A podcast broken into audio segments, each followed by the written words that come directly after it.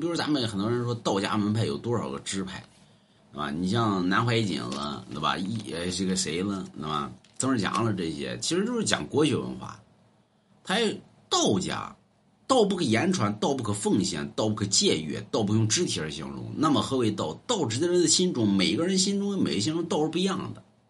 所以道家有多少个支派呢？你脑袋上有多少根头发，道家就有多少个支派，啊？有人说三千，哎，对，就是无穷嘛，啊，就是无穷个支派。有人说这么多嘛？那是每一个人都是每一个道，啊，小鸡尿尿各有各的道，也是胡说八道，啊，胡说八道也是道，啊，你就比如说全真，全真脉系呢，王重阳所创，王重阳的师傅谁呢？吕洞宾。那王重阳创立全真教呢？全真教最后分多少个支脉？就基本上是无穷个支脉。为什么呢？这全真七子最后就分为七脉，对吧？你比如说华山、武当，对吧？这都属于全真脉系的。你像武当最后呢，武当七侠最后又分为七脉，因为人人经历的不同，人的思想不同，接受的界面不同，人的道就不同。所以，中国文化体系里边讲，不要用你的道去改变别人的道，为什么呢？道道可道，非常道；名可名，非常名。所以，孔子、孔圣人当年都做不到，就是改变于别人。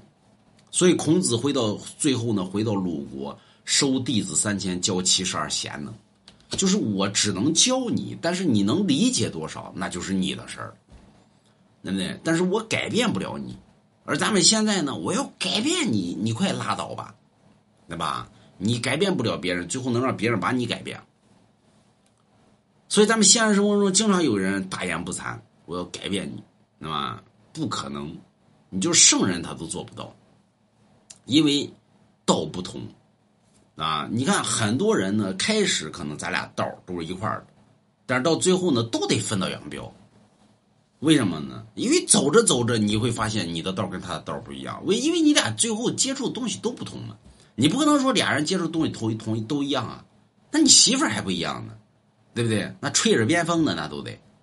所以没有人跟没有一人和人经历东西一样。